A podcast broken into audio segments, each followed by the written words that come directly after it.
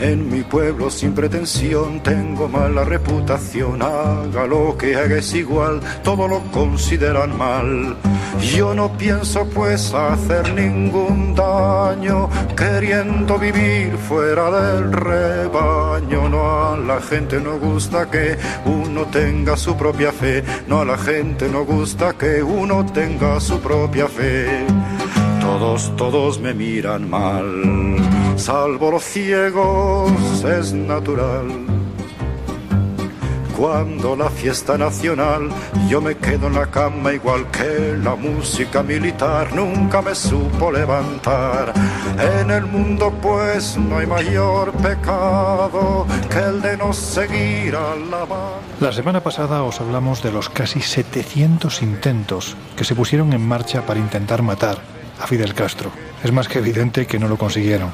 Estamos hablando desde un puro explosivo a una concha bajo el agua con sustancias venenosas. Sabían que al comandante le gustaban mucho estas conchas y por lo tanto intentaron matarlo con una de ellas. También hablamos de su vinculación con religiones afrocubanas como la santería. Quizás por eso el pueblo de Cuba llegó a pensar que Fidel era inmortal. También nos hablamos de una realidad terrible con la que llevan décadas experimentando los ejércitos más poderosos de la Tierra, el sexto sentido o también los asesinos hipnoprogramados, algo que parece propio de ciencia ficción, pero como ya os comentamos, es absolutamente real.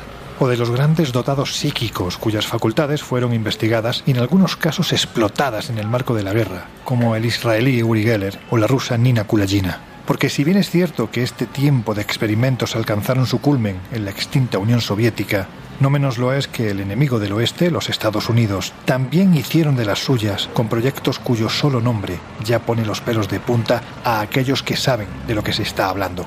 Así que para hablaros de terribles conspiraciones como Stargate o MK Ultra, o de cómo en España durante un tiempo se recurrió a todo también a este tipo de guerra oculta, para luchar contra bandas terroristas como ETA o Grapo, volvemos a abrir las puertas del Colegio Invisible desde La Habana Vieja. Comenzamos. En los años 60, astrofísicos como Joseph Allen Hynek, asesor de Steven Spielberg en encuentros en la tercera fase, o el francés Jacques Vallée, fundaron un colectivo secreto para investigar las anomalías que se producían en los cielos del planeta. La conclusión a la que llegaron es que la ciencia, en muchos casos, no podía explicar lo que estaba sucediendo. Aquel colectivo fue conocido como el Colegio Invisible.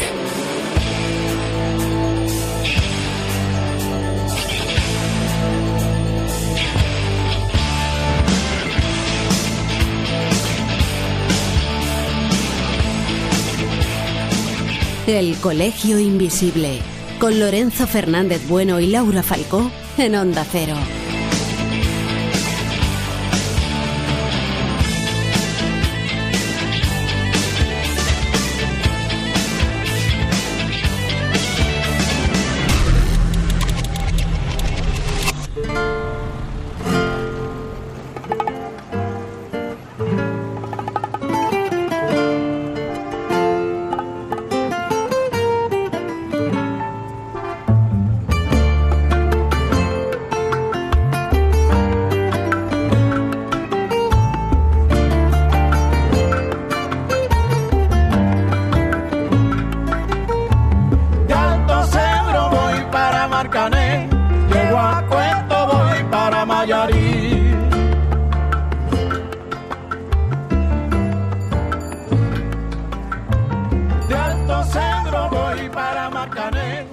MK Ultra. Si supierais en qué consistió, la verdad es que da miedo pensar hasta dónde se puede llegar. Hasta dónde se está llegando incluso hoy en día en la que está considerada una de las empresas más rentables del planeta. La armamentística que obviamente pone todos, absolutamente todos sus recursos al servicio de la guerra, de matar, de hacer daño, de dejar secuelas psíquicas y físicas, del terror en definitiva. En fin, que retomamos el asunto que empezamos a tocar la semana pasada y lo hacemos en algunos de sus puntos más espantosos. A ver Jesús, vámonos al otro lado del telón de acero durante la Guerra Fría, porque hay que decir que los Estados Unidos no se quedaron cortos a la hora de emprender proyectos de investigación en lo que ya se conocía como guerra psíquica. No, no, en absoluto. Tal y como hemos comentado antes por encima, podríamos decir casi que, que, Estados Unidos comienza a investigar en esta clase de capacidades psíquicas en estos sextos sentidos, de alguna manera, no solo impulsados por el interés, sino impulsados por el miedo de que la otra potencia, como en este caso era Rusia, la Unión Soviética, estuviese investigando. De hecho, muchos de estos proyectos se acabaron desarrollando precisamente un poco por el, el típico de, bueno, no sabemos si funcionan, por tanto no sabemos si los enemigos lo estarán usando. ¿Qué debemos hacer? Pues aunque de entrada algunas cuestiones nos parezcan absurdas, debemos investigarlas eh, simplemente por el hecho de que los enemigos las pueden estar utilizando en caso de que, de que funcionen. Pero si te parece, eh, he decidido preguntar a un experto en la, en la materia.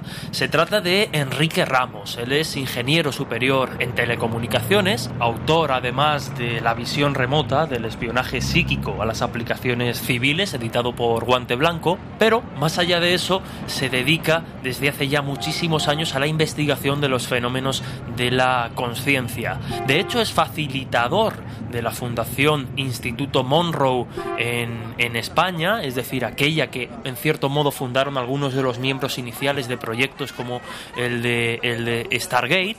Y bueno, pues ha dedicado los últimos 25 años a la exploración de, del concepto de realidad, a la práctica de los sueños lúcidos y la visión remota y a la investigación un poco de estos proyectos que se iniciaron a mediados del siglo XX. Si os parece, escuchamos a Enrique Ramos que nos cuenta precisamente en qué consistió concretamente el proyecto Stargate. La visión remota ha sido objeto de muchos experimentos, pero también de varios programas ultra secretos, especialmente por parte de las potencias más importantes, Estados Unidos y la URSS.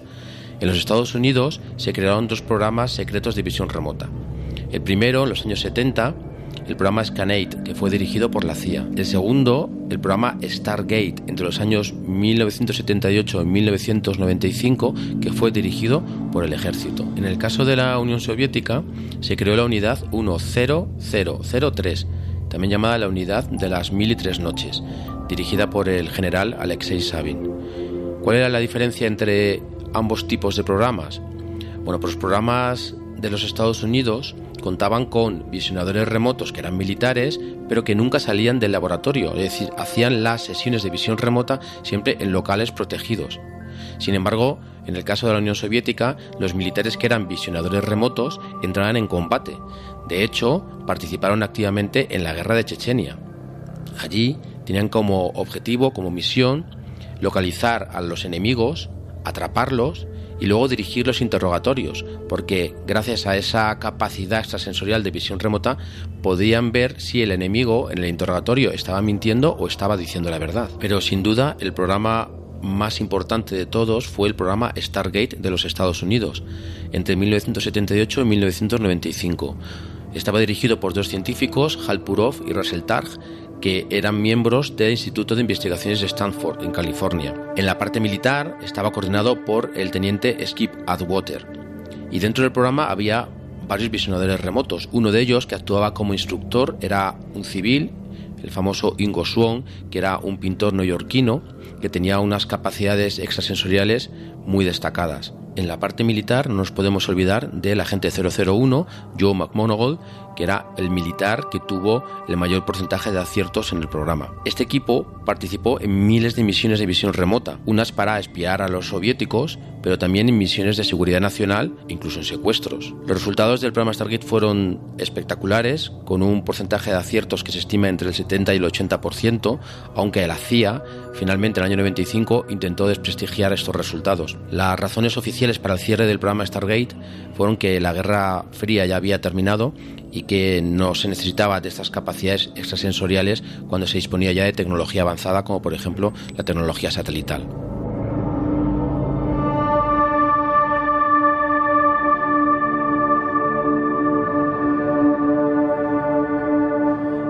Bueno, ya vemos que hay un fundamento, que hubo un interés, que hay documentos que demuestran el interés del gobierno estadounidense y otras potencias en la investigación de las capacidades psíquicas y de la mente y sus posibles eh, utilidades, pero bueno, eh, digamos que en el ámbito de estas investigaciones también se apuntó a un fenómeno más concreto y más desconcertante como era el de la visión remota. Si os parece, escuchamos a Enrique Ramos que nos habla de, esta, de este fenómeno. La visión remota se puede definir como la capacidad de describir un objeto, un evento o un lugar que está alejado geográficamente de la persona que lo practica, pero sin la ayuda de los cinco sentidos físicos. Esto dicho así tiene mucha relación con la clarividencia, pero son términos muy distintos. La clarividencia es un término muy genérico que hace referencia simplemente a una capacidad extrasensorial que pueden tener muchas personas anónimas. Sin embargo, la visión remota se aplica exclusivamente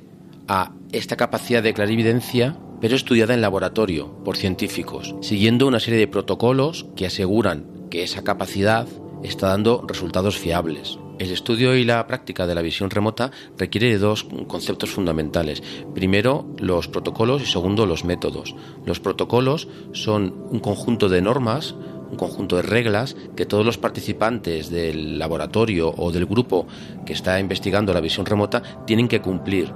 Primero para asegurar que no hay fraude por parte de los visionadores remotos y segundo para que luego esos datos sean válidos para ser analizados de una manera estadística o matemática. De todas las normas de los protocolos de visión remota, la más importante era lo que llaman doble cegado. Esto significa que las personas que participan en un experimento de visión remota, por ejemplo dentro de un laboratorio, no pueden conocer ningún aspecto, ningún detalle del objetivo que se pretende visionar. El otro concepto de los experimentos de visión remota son los métodos, que son las técnicas que los propios visionadores remotos tienen que aplicar en cada una de las sesiones para entrar en esos estados de conciencia tan profundos que son el requisito imprescindible para llegar a describir el objetivo que está geográficamente alejado de ellos mismos. Y bueno, Enrique no solo conoce muy bien la historia, los resultados y los experimentos del proyecto Stargate y sus derivados, sino que, como decíamos, lleva muchísimos años, más de 20, investigando en, los fenómenos de la conciencia, en la visión remota, en estas cuestiones. Y él ha tenido experiencias propias que, bueno, nos ha contado. Lo escuchamos. Precisamente yo tengo una relación muy estrecha con el mundo de la visión remota, puesto que soy instructor y pertenezco al Instituto Monroe, un instituto norteamericano que tuvo muchísima relación con el programa Stargate. Te cuento, en los años 80 el ejército norteamericano estuvo buscando nuevos métodos, nuevas herramientas que permitieran acelerar el entrenamiento de los militares que estaban practicando la visión remota. Skip Water, el teniente que era el coordinador del programa Stargate, encontró el Instituto Monroe donde un señor llamado Robert Monroe estaba trabajando con una tecnología de audio, una tecnología de sonido llamada HemiSync, que permitía entrar en estados muy profundos de conciencia y desarrollar capacidades psíquicas. Bueno, pues durante tres años el Instituto Monroe estuvo entrenando a un grupo de militares en visión remota que vieron cómo sus capacidades extrasensoriales se disparaban de una manera muy rápida. Puedo contarte también un experimento, una investigación que yo realicé, que dirigí personalmente hace unos seis meses con la tecnología de audio GemiSync del Instituto Monroe, esa tecnología con la que los militares del programa Stargate División Remota entrenaron en los años 80. Bueno, pues el experimento consistía en someter a unas 100 personas a cinco sesiones de visión remota con la tecnología de sonido GemiSync para que lograran describir una foto, una en cada sesión, una en cada semana, de un objeto elegido al azar de una base de datos con más de mil objetos. Bueno, pues en todas las semanas hubo algunas personas que fueron capaces de describir ese objeto en esa fotografía que había sido elegida al azar entre mil fotografías. Esto lo que nos está diciendo es que la visión remota es una capacidad natural, dado que estas personas eran personas completamente anónimas. Es verdad que tenían el apoyo de la tecnología de sonido GemiSync, pero no eran personas que tenían un entrenamiento previo.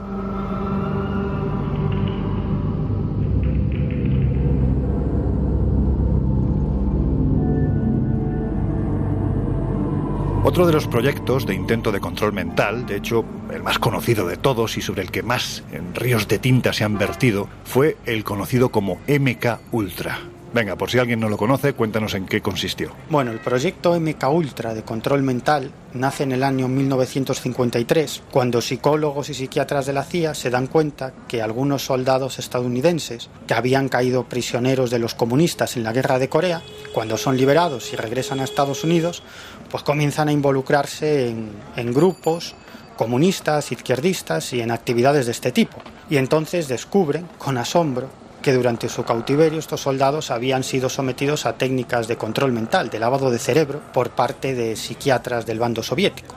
Y desde ese momento, claro, una de las mayores prioridades de la CIA fue precisamente esa, el control de la mente humana, y se gastaron millones de dólares en esto. Empezaron a experimentar en distintas instituciones como hospitales, centros de acogida de vagabundos, prisiones, clínicas e incluso prostíbulos todos esos experimentos se llevaban a cabo sobre ciudadanos de los Estados Unidos y claro, sin su consentimiento. Y esos experimentos consistían en violentas técnicas de interrogatorios, el uso de drogas como LSD, el uso de la hipnosis, técnicas de control mental, electroshocks, una combinación de, de elementos.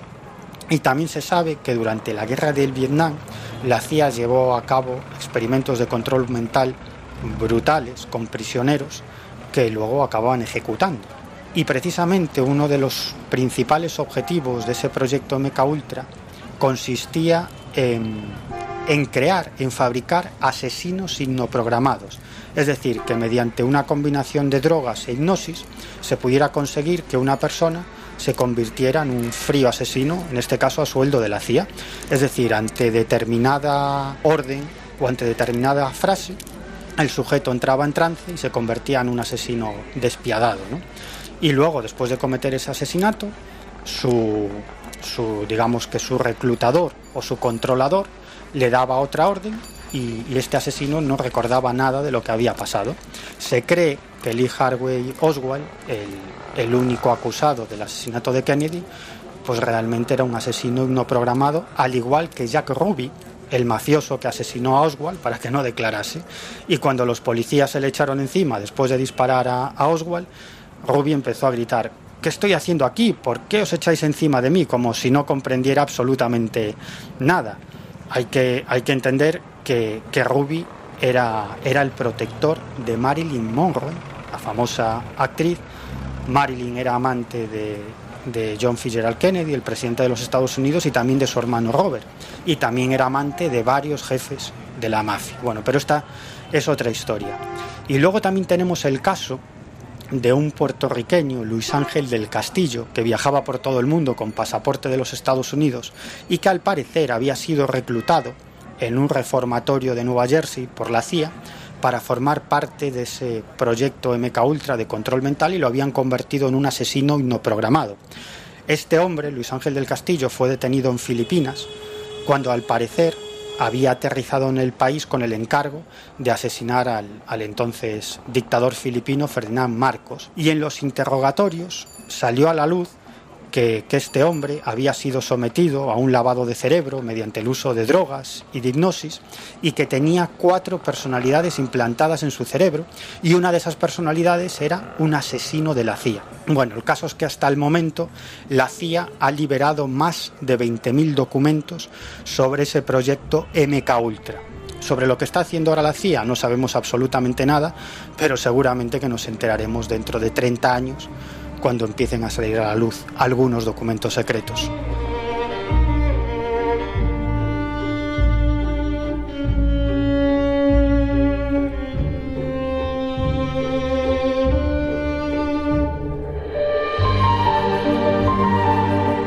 Laura, si tuvieses que definir el sexto sentido, más allá de una película, una película bastante buena, ¿cómo lo harías? Pues mira, se llama así al complejo de facultades psíquicas que permiten a un sujeto sensible acceder a una serie de informaciones que en principio no son alcanzables a través de nuestros sentidos sensoriales normales.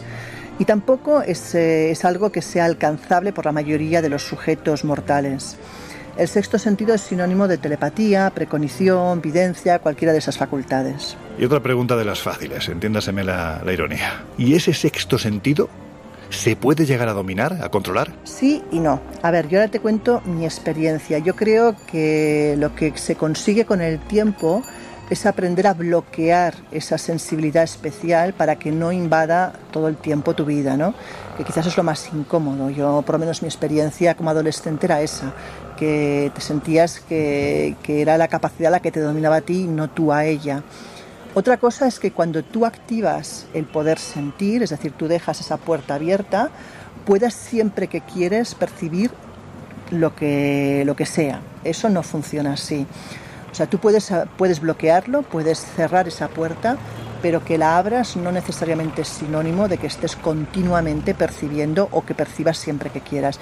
Y de hecho yo te diría casi seguro que aquellos que te digan que eso es así, que ellos perciben y adivinan cuando quieren las cosas, eh, casi seguramente te mienten. Bueno, pues aunque parezca mentira, porque estas cosas hasta que no se desclasifican son más propias de las pelis de ciencia ficción, hago un inciso para decir que hasta ahora también lo era el argumento de una pandemia global. Pero en fin, bueno, pues parece que hace poco han salido informaciones oficiales sobre entrenamientos para desarrollar ni más ni menos que el sexto sentido en soldados de Estados Unidos durante el combate.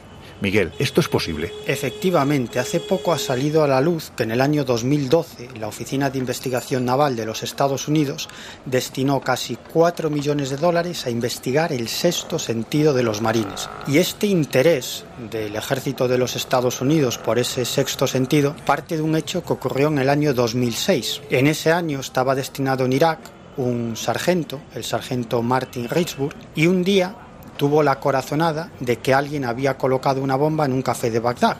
Y lo que hizo pues bueno fue desalojar ese café y efectivamente poco después explotó esa bomba. Y actualmente en este proyecto de la Marina de los Estados Unidos trabajan científicos y militares con un objetivo claro entrenar el sexto sentido de los militares de los Estados Unidos. Esto que estáis escuchando y que vuelvo a repetir parece más propio de la ficción Ahora vemos que no es así. Pero es que tampoco es solo cosa del espionaje estadounidense, del israelí o de décadas atrás del soviético. En España, por ejemplo, a nuestro pequeño nivel, también se pusieron en marcha proyectos similares, especialmente en todo lo que tenía que ver con la lucha antiterrorista. ¿No es así, Miguel? Así es, porque las personas que suelen lidiar habitualmente con situaciones de riesgo desarrollan un sexto sentido, una intuición para salir libres, para salir indemnes de circunstancias y de contextos muy peligrosos.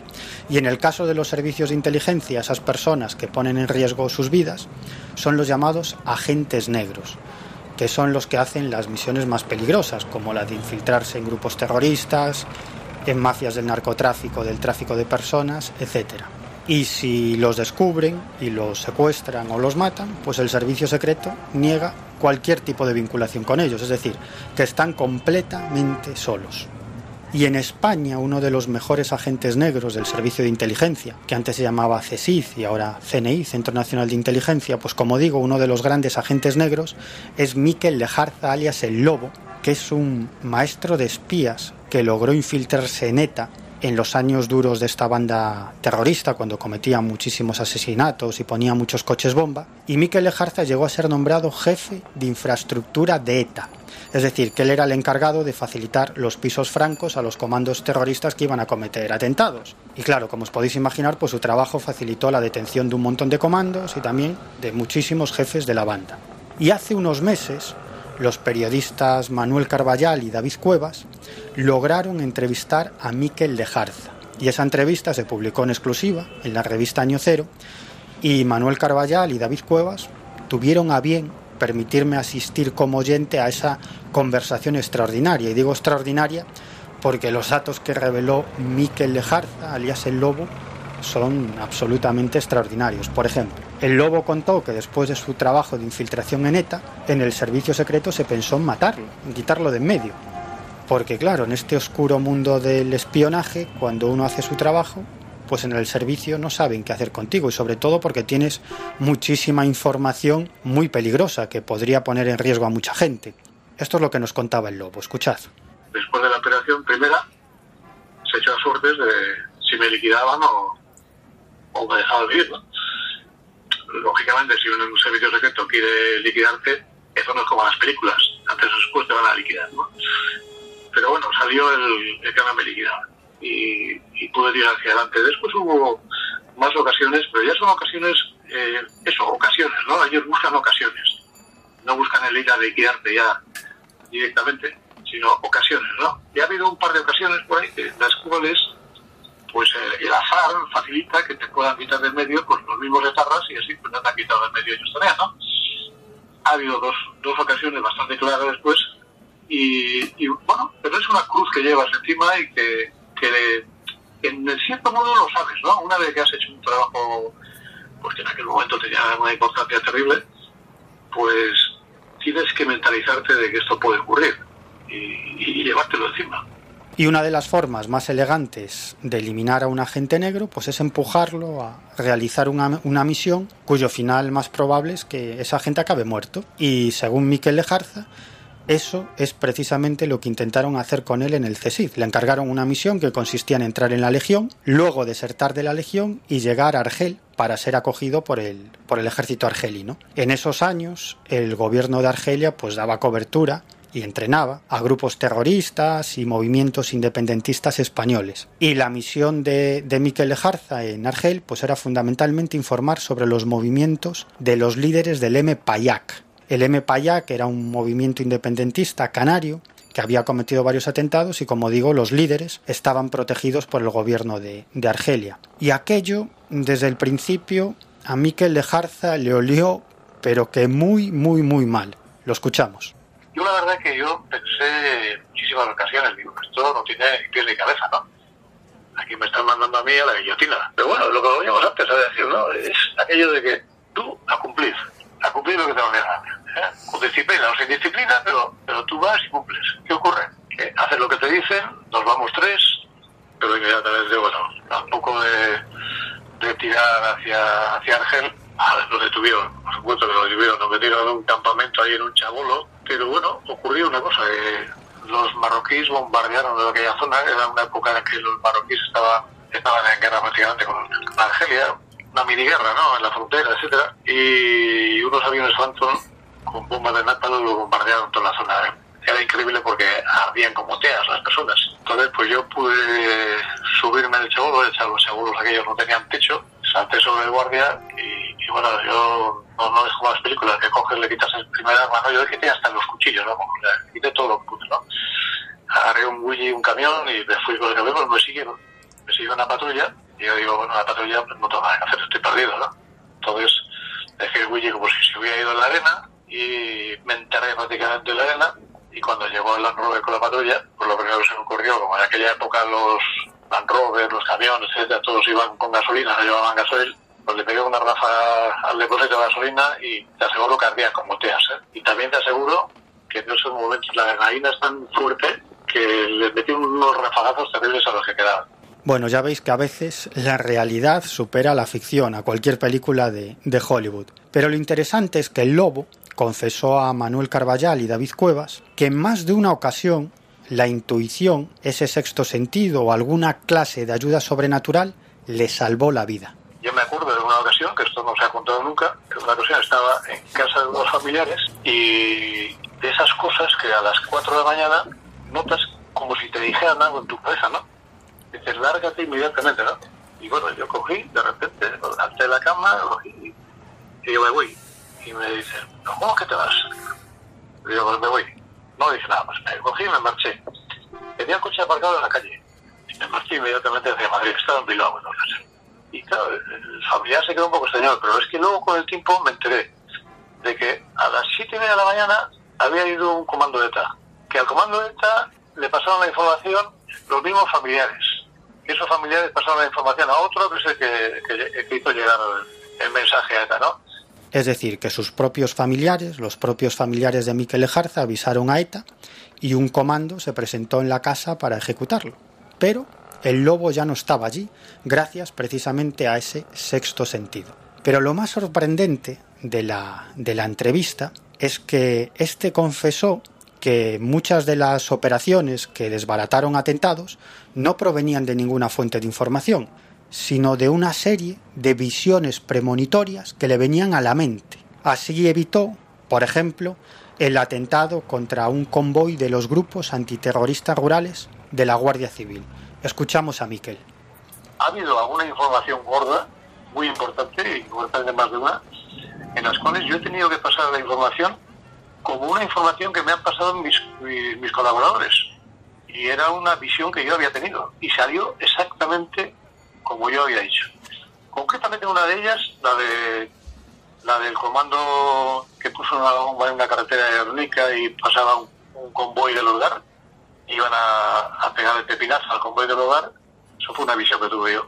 Y tuve que pasar como una información que me habían pasado a mí porque si no, no me hubiera hecho caso. Miquel, cuando hablas, de, cuando hablas de visión, ¿a qué te refieres exactamente? Una visión, ¿no? Se puede decir tampoco visión, porque uno no lo ves tampoco como una película, pero es una cosa que es como si te escribieran en el cerebro, ¿no? O sea, como si estuvieras leyendo, ¿no? Y en la actualidad el Lobo sigue en activo, trabaja en asuntos muy delicados vinculados con las mafias internacionales, con el lavado del dinero del narcotráfico y del tráfico de armas y en cuestiones similares.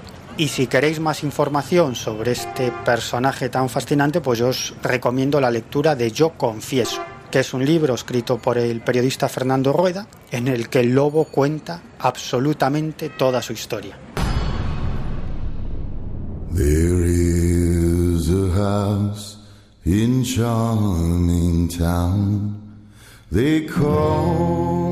En unos minutos volvemos a abrir las puertas del Colegio Invisible en Onda Cero.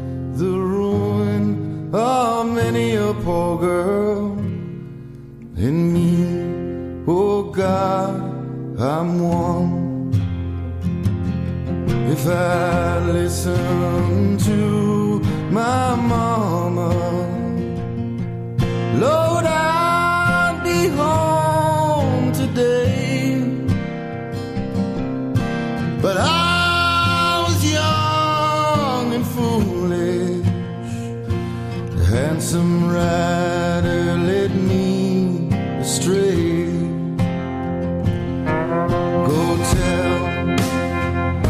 my baby sister, never do what I've done to shun the house in charming town they call the rising sun.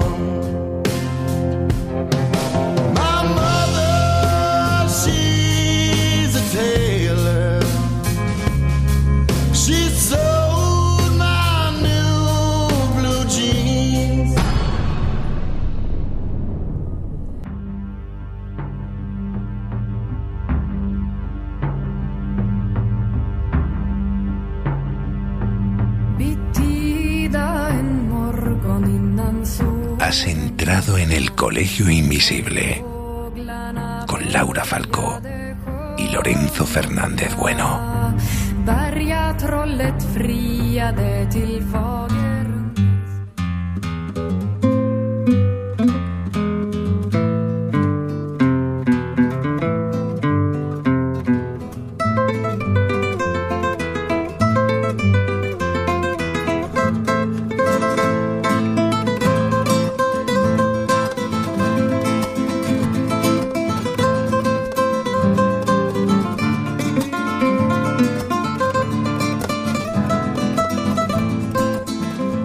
España hemos tenido personajes quizás no tan potentes como Uri Geller o Nina Kulagina, pero sí que han colaborado con los cuerpos de seguridad del Estado en, bueno, pues eso que hemos ya denominado, y que era una, una acción real, la lucha antiterrorista. A ver, cuéntanos, porque seguro que hay gente más joven escuchándonos y no saben quién fue el padre José María Pilón. El padre Pilón fue director del grupo EPTA de investigaciones paranormales y era un consumado y popular y conocido radiestesista, es decir, que empleando el péndulo sobre un mapa, en teoría el padre Pilón era capaz de localizar objetos y personas perdidas. Bueno, pues ya sabemos quién era el padre José María Pilón y la importancia que tuvo a la hora de divulgar y estudiar los temas de misterio hace décadas. Más que nada porque era un cura que investigaba la parapsicología. Y la parapsicología, dependiendo de la época en la que fuera estudiada, se podía considerar un fraude o algo satánico. Por eso, yendo un paso más allá, Miguel, me gustaría que nos hablaras de su colaboración con el antiguo CESID para buscar a secuestrados de ETA o de grapo, por ejemplo, usando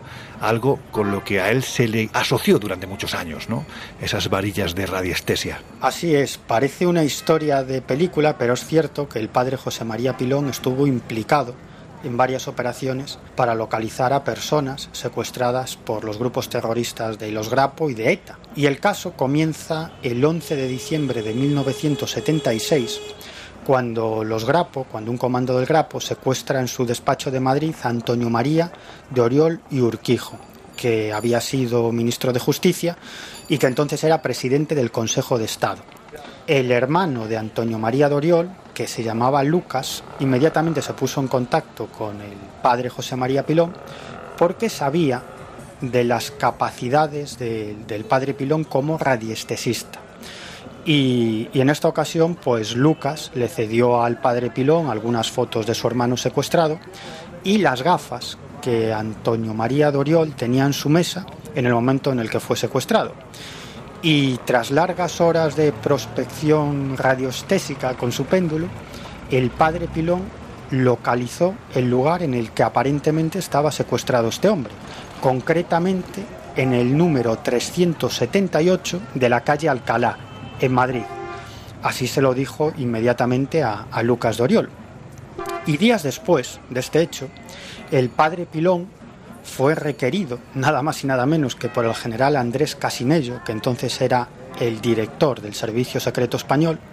En esa reunión participaron también altos cargos del gobierno y de las fuerzas de seguridad y Casinello le dijo al padre Pilón que efectivamente que los datos que les habían proporcionado eran ciertos, que ellos los habían conocido por otras vías y que el dato de la calle Alcalá 378 era exacto, pero el padre Pilón proporcionó esta información a las 3 de la madrugada y las fuerzas de seguridad llegaron por la mañana y los terroristas ya habían abandonado ese piso franco con el secuestrado. Bueno, esta historia termina bien porque finalmente el día 11 de enero los terroristas pues liberan a Antonio María Doriol.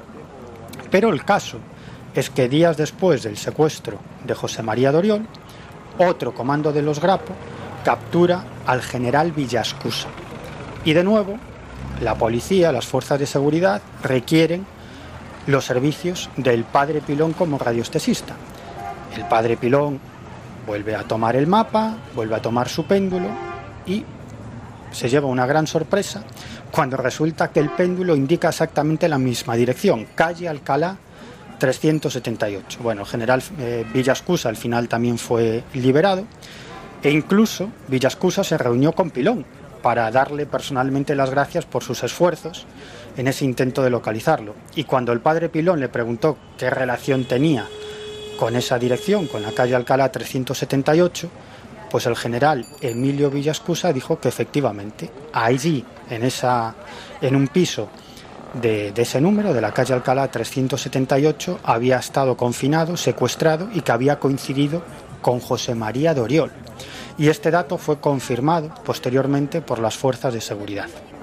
Pero la historia no termina aquí, porque meses después, en junio del año 77, de 1977, el sacerdote pues, se vio implicado en otro caso de secuestro, en esta ocasión no por, no por parte de los Grapo, sino de ETA. Y esta vez la víctima era un político y abogado vasco, Javier de Ibarra y Berger. Y, la cuestión es que la búsqueda con su péndulo pues le proporcionó al padre Pilón cuatro localizaciones posibles donde podía estar este hombre secuestrado.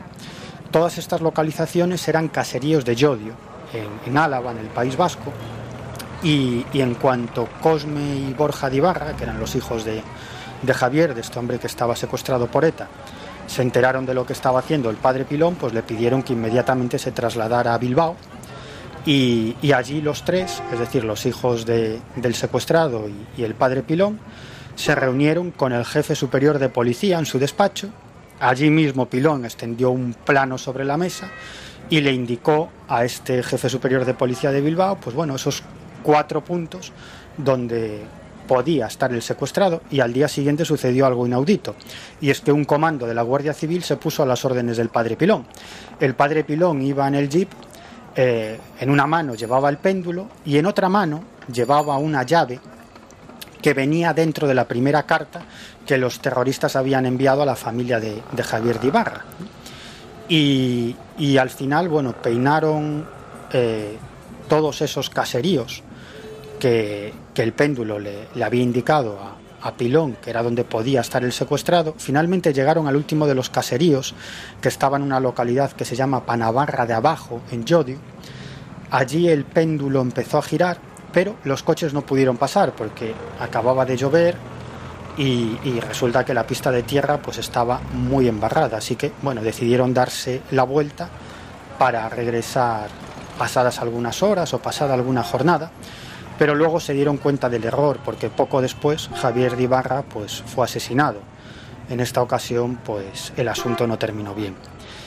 Y lo curioso de este tema es que más tarde los agentes encargados de la investigación averiguaron que el padre Pilón tenía razón, que efectivamente los terroristas habían confinado a, Ibarra en algún lugar de Yodio. ¿Y por qué lo supieron?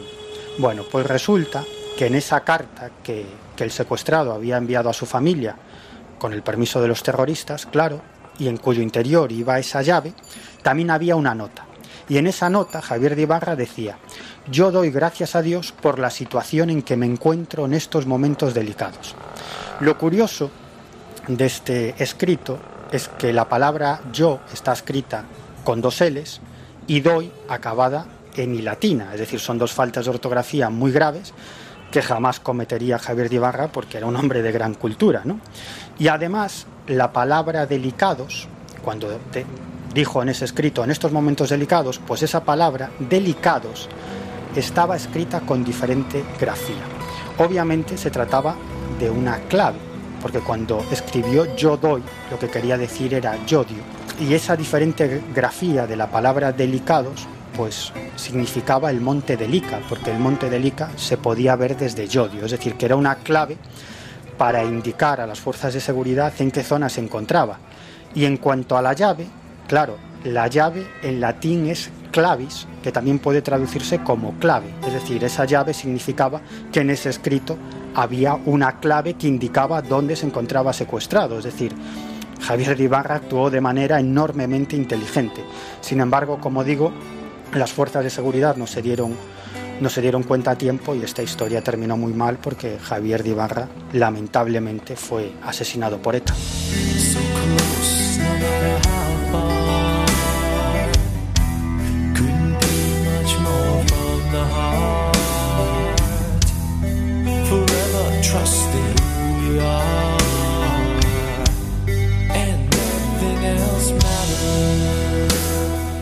Bueno, pues antes de salir de viaje, Laura, le diste un toque a uno de nuestros queridos y más respetados compañeros. Él lleva muchos años investigando ese lado, ese lado oscuro del espionaje.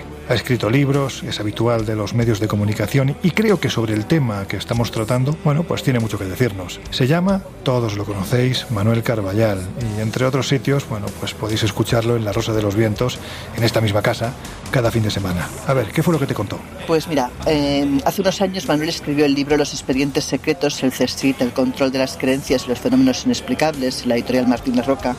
Y claro, la primera pregunta quizás será un poco obligada, ¿no? Y es la siguiente, ¿realmente interesa tanto lo oculto, lo paranormal o como quiera que se llame a los servicios secretos? Rotundamente sí, claro que interesan, pero es muy lógico, es muy fácil de entender.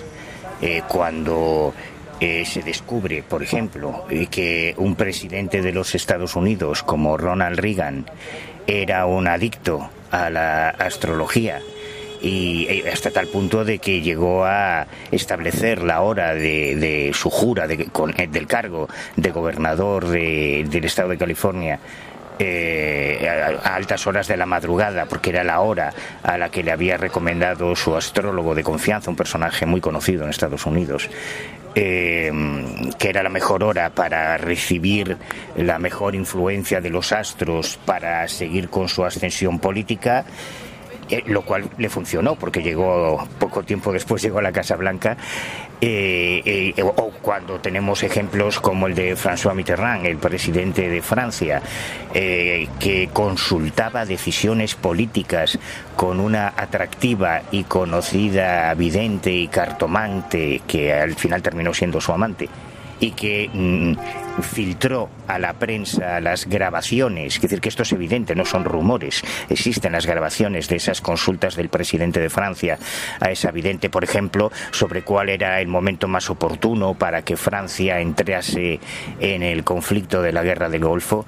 Cuando estas cosas existen, es lógico que para cualquier servicio secreto que busque una vía de influencia sobre un objetivo, como puede ser el presidente de una nación tan poderosa como Estados Unidos o, Francia, claro que le tiene que interesar el mundo de lo paranormal, le tiene que interesar reclutar videntes como colaboradores. Aquí en España, eh, cuando yo estaba documentando los expedientes secretos, me encontré con casos espectaculares de operaciones del CSID de la época, el actual CNI, por ejemplo, para eh, reclutando a videntes muy famosos y muy conocidos para que trabajasen al servicio de, de, nuestro, de nuestra inteligencia eh, para influir a un diplomático polaco que era el responsable del libro de claves en la embajada, que es con lo que se decodifican todas las comunicaciones entre la embajada y su país. ¿no? O sea que independientemente de que creyésemos o no creyésemos en lo oculto, lo paranormal, los ovnis, hay toda una dimensión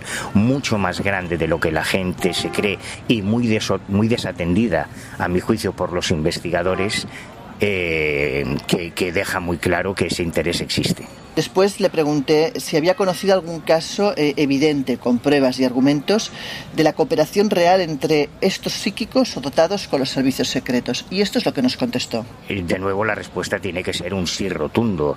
Eh, hay casos, por ejemplo, cuando se produjo el, el secuestro de Publio Cordón, eh, uno de actualmente eh, uno de los fundadores del partido Vox y, que en su día protagonizó el secuestro de ETA más largo de la historia eh, es uno de esos casos concretos en que eh, nuestro servicio de inteligencia, como ni la policía ni la Guardia Civil conseguía avanzar en la investigación y ya existían muchas presiones políticas sobre el gobierno para que se diesen resultados, continuaban pasando los meses y meses y meses y no, no había pistas sobre el paradero de Publio Cordón, el, servicio de inteligencia español eh, llegó a intentar a reclutar intenta reclutar psíquicos paragnostas, acudió a la Sociedad Española de Parapsicología para interesarse por alguno de sus sujetos que pudiese aportar eh, pistas sobre, sobre el paradero de Publio Cordón. Y, y, esto no es un rumor, o sea, yo llegué a entrevistar a, los responsables de la Sociedad Española de Parapsicología, como Ramos Pereira, que nunca había contado esto, siempre muy discreto él, siempre había mantenido en, en secreto esta colaboración de la Sociedad Española de Parapsicología con el Servicio Secreto Español, pero es que también llegué a entrevistar al responsable de esta operación, que era el teniente coronel Juan Alberto Perote, el número dos del, del CSI, después de Emilio Alonso Manglano, y el jefe de los servicios operativos de nuestro espionaje, que llegó a estar presente, bueno, le contaba que entraron en la sociedad dos de sus agentes, pero él estaba fuera. Eh, pero llegó a participar en esa operación y no solo tengo testimonios, sino que tengo los informes, los documentos redactados por el CSID sobre esa visita a la Sociedad Española de Parapsicología eh, y, las conversaciones que tuvieron con varios de los miembros de la sociedad eh, por escrito, o sea que no, no son rumores, que existen, repito, pruebas documentales. La última pregunta, sabiendo que Manuel siempre lleva por bandera su escepticismo, fue quizás un poco a mala leche, pero bueno, como es un amigo yo creo que nos lo perdona. Y lo que le pregunto es lo siguiente, ¿cómo es posible que los servicios secretos crean en estos asuntos al punto de intentar emplearlos en sus diferentes luchas y él en cambio, habiendo hablado con quien ha hablado y recogido los argumentos que ha recogido, dice que no cree? Pues esa es una gran pregunta y conociendo a Manuel me da la sensación de que la ha encajado bastante bien. Vamos a ver qué te contesto. Pues, pues es muy sencillo, porque los espías entienden de espionaje, igual que los fontaneros entienden de fontanería, los matemáticos de matemática y los poetas de poesía. Y un matemático puede ser un gran experto en ecuaciones y en derivadas, pero no saber componer un verso mm, de cuatro líneas. Y un fontanero puede ser un erudito en su profesión, pero no saber nada de cocina. Y un espía puede saber mucho de espionaje, pero no saber cómo se investigan fenómenos anómalos. Y eso hace que se hayan producido también engaños y picaresca en, en las actuaciones de los servicios secretos, pero sobre todo porque a los servicios secretos no les preocupa, no les interesa ni si los ovnis son naves extraterrestres, ni si se puede predecir el futuro, ni si existe vida después de la muerte. Cuando un servicio de inteligencia, por ejemplo, en el caso de España, eh, le interesa que un objeto no identificado se haya estrellado en el sur de España y, efectivos militares de la base aérea de Rota ilegalmente, sin pedir permiso a nadie, eh, desplacen dos helicópteros para recoger esos restos, lo que les preocupa es la dimensión política de esa injerencia, porque ese ovni que se estrelló ahí era un avión espía, era un dron, un avión no tripulado eh, americano que tuvo una avería y, se cayó allí, ¿no?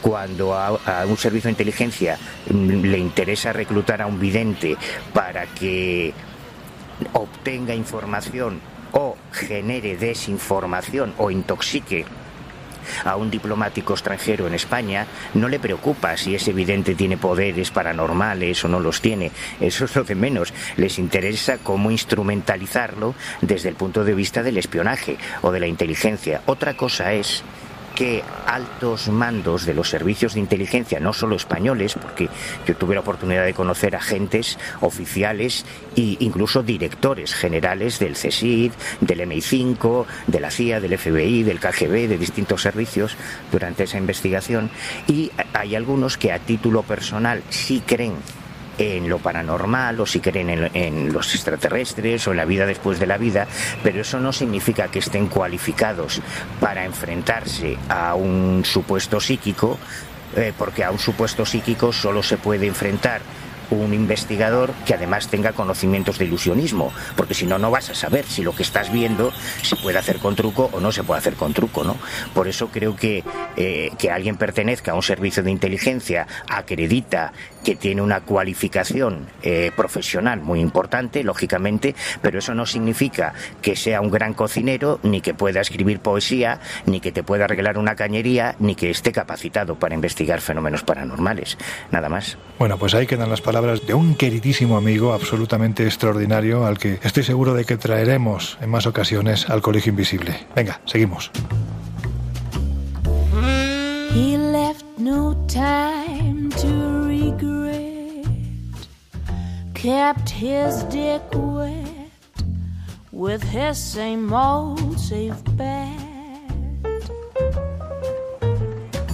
Bueno, pues como sabéis, desde hace unas semanas nos estamos acercando a las plataformas en las que colgamos cada jueves o cada madrugada de jueves los programas del Colegio Invisible. Bueno, pues ahora toca iTunes y allí, por ejemplo, Sinzolimia nos dice gracias por el podcast, disfruto cada semana, me abstraigo completamente de la realidad que estamos viviendo. Bueno, para nosotros esto te aseguro que es enorme que nos digáis esto porque si conseguimos que en esta propuesta radiofónica que hacemos cada jueves de madrugada os unáis y sintáis que estáis viajando con nosotros, mm, bueno, pues te digo eso que se dice siempre, prueba conseguida, pero lo digo de, corazón. Cid Pucela nos dice, espero que esto nunca se acabe. Bueno, pues nos unimos a tus deseos. Nosotros también esperamos que esto nunca se acabe porque la verdad es que nos estamos divirtiendo muchísimo. Nefertari.nefer nos dice, siempre con temas interesantes, me hacéis viajar y conseguís que vea y viva cada viaje. Gracias. Eso te aseguro que es cosa de este maravilloso equipo, equipo muy viajado, que a raíz de sus experiencias, las que se han traído en la mochila, recogidas de todo el mundo, yo creo que lo transmiten y hace que cada semana vosotros también lo podáis visualizar. Sole Muri, combináis información y una forma magnífica de comunicarla. Felicidades a todo el equipo, muchas gracias. Pues muchas gracias por tus palabras, Sole Muri. Inesita, sois increíbles, gracias. Vosotros, los invisibles, sí que sois increíbles. Cada semana, como decimos, vamos a estar leyendo lo que nos comentáis. Ojo, también si tenéis que hacernos alguna crítica o plantearnos cualquier viaje, propuesta, misterio, estamos con los oídos bien abiertos y las maletas deseando de ser llenadas para volver a salir de viaje a lie.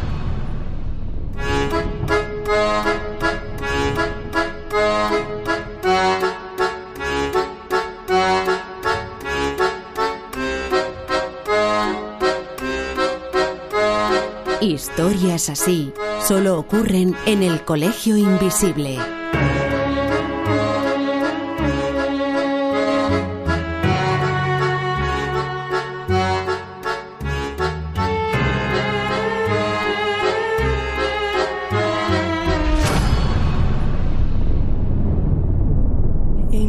Sunshine when he's gone.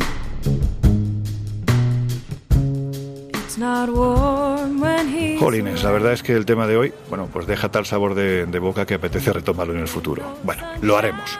Ahora, si os parece, conclusiones. A ver, Jesús, ¿qué dices hoy? Porque el tema es más real de lo que, al menos, sinceramente os lo digo, yo pensaba hace unos minutos, cuando empezábamos, cuando abríamos las puertas del Colegio Invisible de hoy. Ahí va la pregunta. ¿Guerra psíquica con todo lo que ello comporta? ¿Sí o maniobra de despiste, falsa propaganda o literalmente ida de olla de los mandos de algunos ejércitos? ¿Qué opináis? Pues sí, la verdad es que en cierto modo me pone, me pone en un brete. Sí que es cierto que, que hay varias corrientes a la hora de analizar la, la historia o la evolución de estos proyectos que investigaron de las capacidades psíquicas del ser humano. Y bueno, ahí siempre suele haber una de cal y otra de arena. Pero insisto, más allá de eso, el hecho de que se prestase tanto interés, el hecho de que haya resultados desconcertantes, a mí la verdad es que, que me pone en un brete y me demuestra pues lo, lo evidente, ¿no? Que, que los gobiernos con tal de tener el poder, con tal de tener el dominio, son capaces de, de prestar atención a cosas a priori que nos pueden sonar tan absurdas o a ciencia ficción como los poderes de la mente y descubrir que bueno, algo, algo quizá pueda haber. Yo creo que la guerra psíquica no es más que la consecuencia de una especie de increchendo que va ocurriendo en la sociedad. Es decir, partimos de finales del 19, donde toda la parapsicología empieza a ponerse en alce. Tenemos personajes eh, tan reconocibles como Alan Kardec.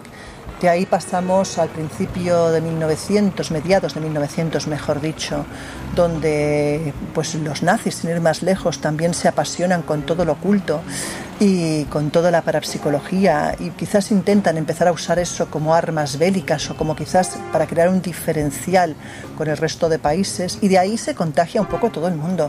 Es decir, desde los rusos, los, eh, ingleses, los americanos y esto va en un increchendo hasta casi los años 90.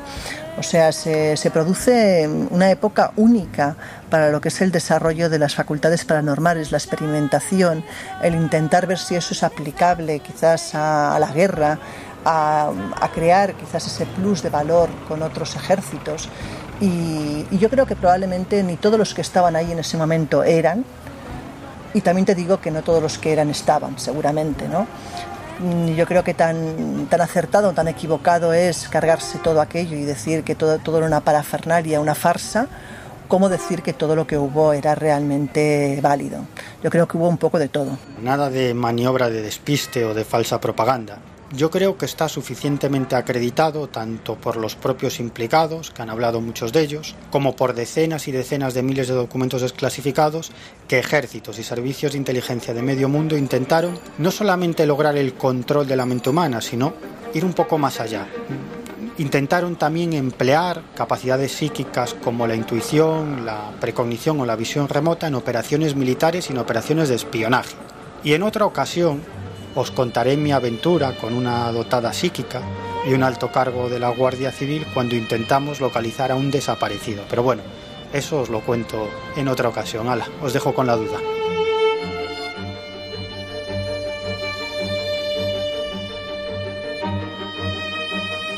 Y cuando a punto estamos de cerrar las puertas del Colegio Invisible por esta semana, pues ya sabéis, os decimos siempre que nos podéis encontrar en el kiosco con la revista Año Cero.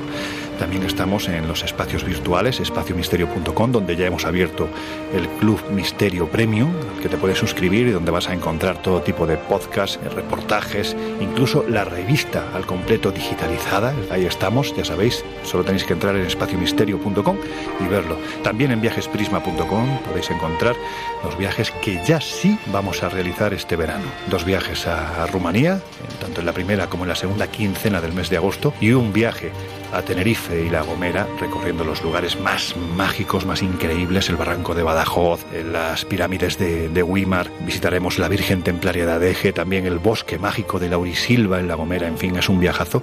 Pues todo esto, todos los datos los podéis encontrar en viajesprisma.com.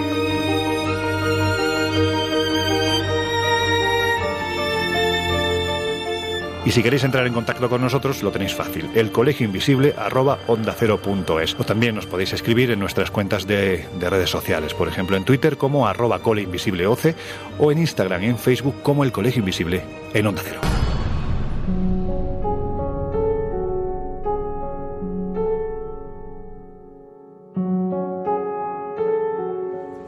En el Colegio Invisible, si hay una frase que repetimos más que cualquier otra, es que la realidad siempre supera la ficción. Guerra psíquica. Al fin y al cabo se trata de un tipo de guerra oculta que está diseñada precisamente para eso, para que no nos enteremos. Os voy a poner un ejemplo que aclara muy bien este concepto absolutamente infame. Mirad, años atrás, el escritor y periodista Gregory Dover afirmaba en un extenso artículo en la publicación Prison Legal News Decía textualmente que es preocupante que los requisitos reglamentarios para trabajar con animales de laboratorio sean aparentemente más onerosos y costosos que la experimentación con presos. ¿A qué se refería? ¿La realidad es así de atroz? Pues una vez más debemos decir que sí, que lo es. De hecho, hace muchos años, en un artículo muy interesante que publicó nuestro querido compañero Juan José Sánchez Oro en la revista Año Cero Enigmas, él decía lo siguiente, la nómina de ensayos efectuados durante la segunda mitad del siglo XX no conoce límites. En los años 60 y 70 la Comisión de Energía Atómica aplicó radiación nuclear en los testículos de reclusos para comprobar sus efectos en la reproducción humana, a cambio de gratificarles con un puñado de dólares. En 1995 salió a la luz este asunto y ¿sabéis qué? La administración Clinton se vio obligada a emitir un comunicado pidiendo disculpas por lo ocurrido. Siempre es lo mismo. Se ha hecho ya, pero pedimos disculpas. El daño no importa porque, con el paso del tiempo, el daño se acaba olvidando. En conclusión, impunidad total. Mi conclusión, asco infinito.